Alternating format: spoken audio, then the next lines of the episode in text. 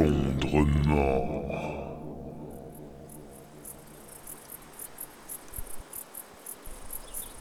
en parle, on le sent, ça chauffe le climat et les oreilles, de France Culture à la première.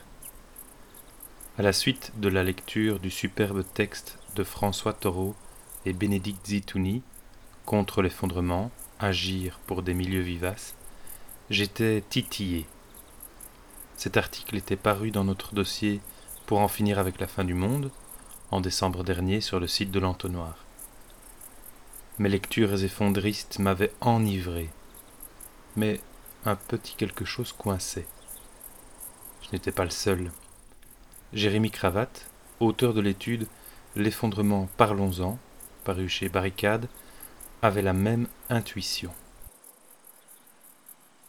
Petit à petit, assez rapidement en fait, euh, je sais pas moi, vers. Euh, euh, je vais pas taper juste dans les années, mais à mon avis, vers ouais, 2017, un truc comme ça, j'ai commencé à, vraiment sentir un truc qui me gênait dans ces discours-là. Je continuais à, être attiré à fond, je lisais beaucoup, j'écoutais beaucoup, mais bah, malheureusement, plus je lisais, plus j'écoutais autant les collapsologues que, on va dire, les effondrés, donc le public euh, qui réagissait à ces discours, plus, euh, plus j'étais déçu, en fait.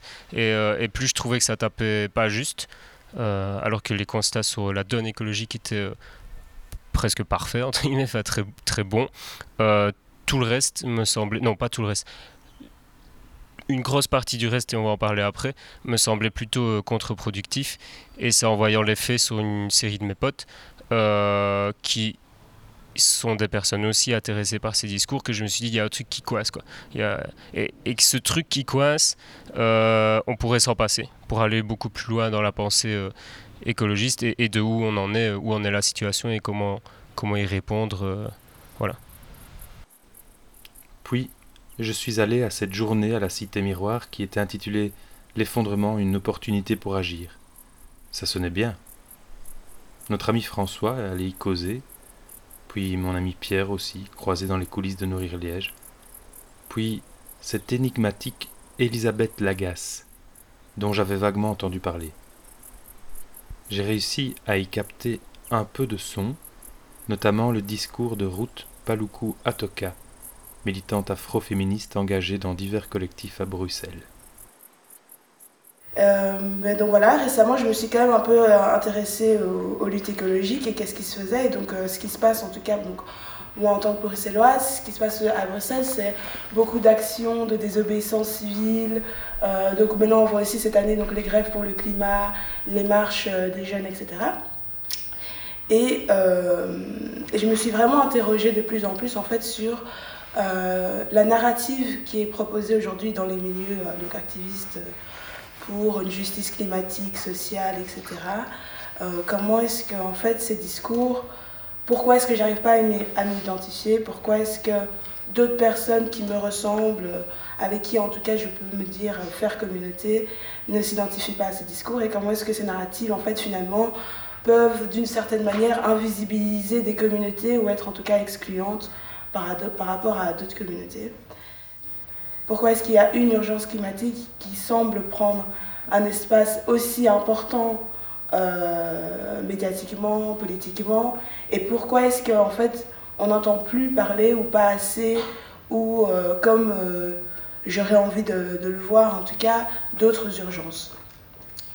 Et du coup, donc comme je le disais, donc moi je me situe en tant que femme noire et donc finalement je me dis mais en fait on a aussi on fait aussi face à la montée, euh, par exemple, euh, de l'extrême droite, etc. Donc pourquoi est-ce qu'on ne parle pas d'urgence euh, raciale? Pourquoi est-ce qu'on ne parle pas d'urgence féministe? Pourquoi est-ce qu'on ne parle pas de toutes ces autres urgences, en fait, LGBTQI Pourquoi est-ce qu'on ne parle pas de toutes ces autres urgences, en fait, qui sont temporellement, en fait, simultanées par rapport à, au climat, en fait, qui, qui dégénère, en tout cas, on va dire, on va le dire comme ça? Je répète quelque chose que j'ai déjà fait beaucoup, mais c'est par exemple l'exemple dans, dans, le milieu activiste de parler d'une ligne rouge qu'on qu'on devrait bizarrement pas dépasser. Une ligne rouge qui voudrait dire qu'après un certain degré euh, atteint sur Terre, bah, notre, notre, on serait euh, éteint, ou en tout cas tout s'effondrera, ou en tout cas si on dépasse une certaine ligne rouge, si les gouvernements ne mettent pas en place une loi climat, ben, on dépasserait cette ligne rouge et du coup euh, on serait dans une situation irréversible. Moi, ma question, c'est toujours de me poser euh, comment est-ce qu'on peut trouver euh, des endroits, des moments, des communautés touchées pour lesquelles cette ligne rouge est déjà dépassée, des communautés passées, présentes, futures, pour lesquelles qui vont vraiment, en fait, qui sont déjà touchées par tous ces dérèglements. Et en fait, on trouve vraiment plein d'exemples, même dans l'actualité. Ben, moi, j'aime beaucoup m'inspirer de personnes qui sont en lutte dans les territoires d'outre-mer en France euh, notamment en Guyane, en Guadeloupe, euh, pour, le, pour le respect de leurs terres. Donc on parle là de peuples indigènes qui du coup, euh, du temps de la colonisation, se sont fait dérober leurs terres, qui maintenant aujourd'hui voient des forêts et des propriétés dévastées, des plages privatisées, etc. Et donc j'ai vraiment envie de. J'essaie vraiment de m'inspirer de ces mouvements-là comme des mouvements étant intrinsèquement antiracistes et écologiques et que ces deux appellations puissent être visibilisées et qu'on puisse voir aussi euh, comment est-ce que maintenant des lignes rouges sont déjà dépassées et qu'en fait la narrative qu'on porte aujourd'hui, du coup, parce que c'est quand même la conséquence de tout le discours que j'ai maintenant, est extrêmement blanche, est extrêmement occidentale centrée, est extrêmement euh, patriarcale et vous commencez à comprendre un peu la rengaine de ce que je raconte. Quoi. Pour aller un peu plus loin dans cette rengaine, j'ai rencontré Claudine Drion, qui bosse dans l'ONG Le Monde selon les femmes, qui propose de travailler les questions écoféministes. L'écoféminisme, c'est né dans les années 80 aux États-Unis euh, par des militantes féministes touchées par les enjeux de la guerre nucléaire. Donc elles ont, euh, on était encore en pleine guerre froide, elles ont euh, fait des camps comme il y en a eu à Notre-Dame-des-Landes et tout ça, mais à l'époque c'était autour des, centrales nucléaires ou des lieux euh, où se trouvaient des, fusées intercontinentales. Et moi-même à l'époque j'étais militante euh, anti-nucléaire euh, et nous avons accueilli des, femmes notamment qui allaient occuper la, base de Greenham Common en Grande-Bretagne. Et il y en a qui sont venus loger à la maison. J'étais, je vivais en colocation, en communauté. Et à ce moment-là, je n'avais pas compris, mais elles se déclaraient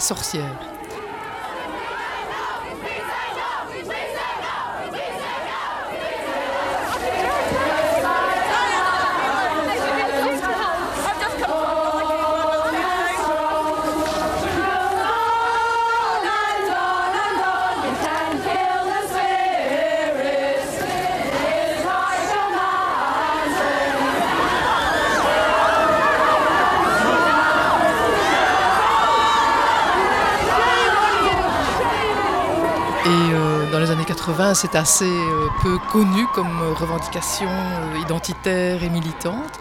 Et puis maintenant, grâce au livre de Mona Chollet, il y a d'autres, on voit que l'identité de, sorcière a tout un sens au plan politique. Donc euh, c'est cette convergence entre le féminisme d'une part et les enjeux écologiques et de survie de l'humanité d'autre part, avec un peu en arrière-fond cette c'est à la fois une conviction intime, une sensation et une analyse euh, qu'il euh, y a des points communs, je dirais même un paradigme pour utiliser un, grand mot, entre l'exploitation de la terre, du vivant, et euh, la domination des femmes. En deux mots, c'est ça. alors ça, c'était par toute une réflexion philosophique, épistémologique, d'une part, mais surtout par des actions militantes qui ont donc euh, pris naissance aux États-Unis à l'époque. Euh, de manière très intéressante, le, féminisme un peu bourgeois sortait de, des lignes et, s'associait avec l'afroféminisme, avec euh, toute une série de, nouvelles luttes, mais qui se croisaient chaque fois avec les questions d'environnement. Et aujourd'hui, ben, on voit des, des, des, jeunes, des nouvelles générations de femmes militantes et, et écologistes féministes qui inventent de nouvelles manières de lutter.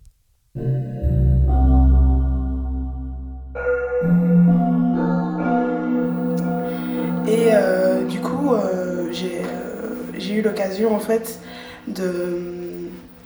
Comment dire D'être appelée en fait par une amie un jour qui m'a dit Mais en fait, voilà, on est en train de lancer ce projet d'un camp climat. Donc je sais pas si tout le monde ici connaît le principe d'un camp climat. Un camp climat, en fait, c'est un, un moment pendant lequel des activistes se rejoignent et ils vont organiser des conférences, des workshops, des ateliers sur euh, le climat, les luttes écologiques, etc. Comment faire, comment faire en sorte pour changer les choses euh, au niveau local. euh, Enfin, vraiment des grands moments en tout cas d'échanges, de, rencontres. Et en général, des moments d'action de désobéissance civile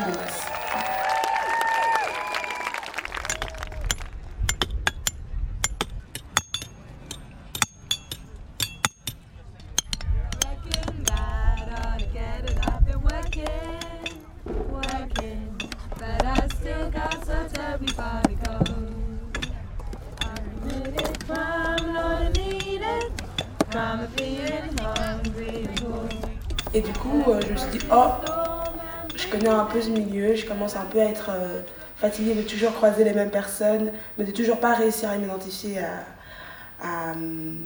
vraiment qu'est-ce qui euh, me concerne en fait dans cette lutte-là.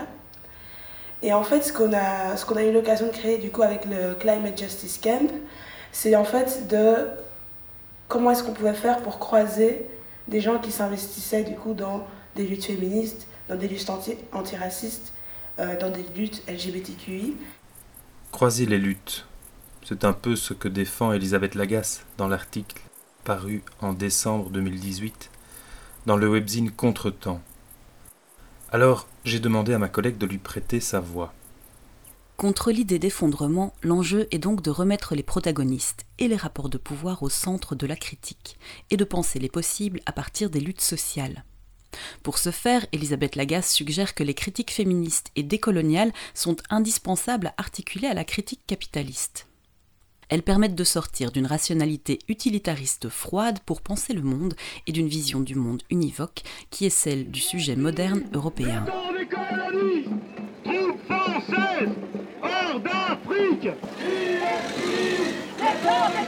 Sur une critique féministe à l'effondrement et à l'imaginaire apocalyptique qui l'accompagne, Bénédicte Zitouni et Émilie H ont fourni un exemple de lutte féministe pertinent dans le contexte actuel. Dans une époque de haute menace nucléaire, au début des années 80, des camps écoféministes ont vu le jour aux USA. Les femmes y luttaient pour récupérer une capacité d'action et la possibilité de croire en celle-ci, en se donnant un autre territoire et un autre temps d'action. Bénédicte Zitouni souligne comment la possibilité de se penser dans le temps long constituait une force de résistance pour ces femmes. Loin des discours rationnels, elles utilisaient le langage et les mises en scène théâtrales pour mettre en scène leur joie et leur espoir pour le futur, permettant ainsi de les faire exister.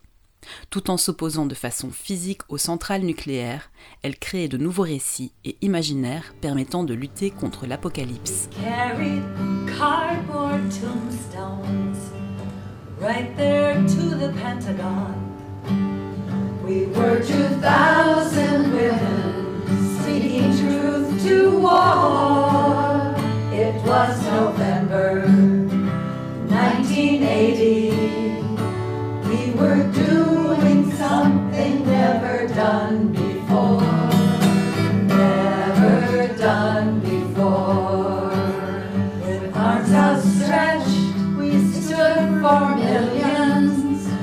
This place